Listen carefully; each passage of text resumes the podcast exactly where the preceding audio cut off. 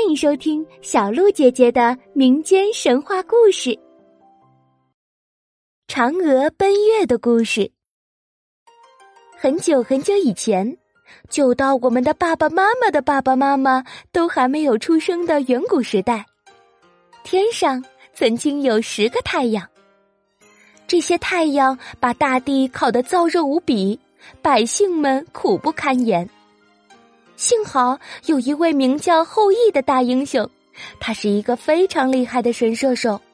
他用箭射下了九个太阳，这才拯救了苍生。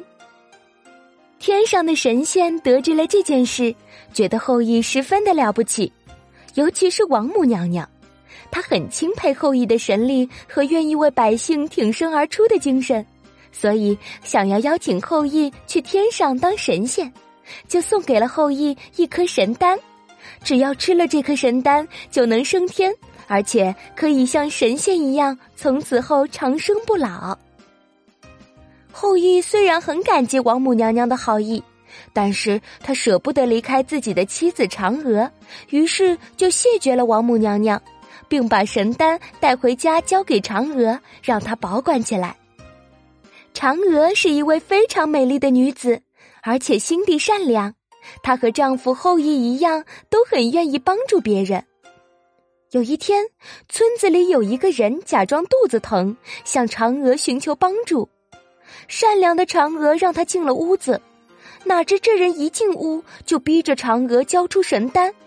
原来这个人很想能够长生不老，所以当得知嫦娥保管着神丹的时候，就心生歹念。趁着后羿不在家，想要来抢夺神丹。为了不让坏人得逞，情急之下，嫦娥把神丹一口吞了下去。顿时，她的身体变得像云朵一样轻飘飘的，飘出了窗口，飞到了天上。可怜的嫦娥虽然变成了长生不老的神仙，但是却再也不能和她深爱的丈夫在一起。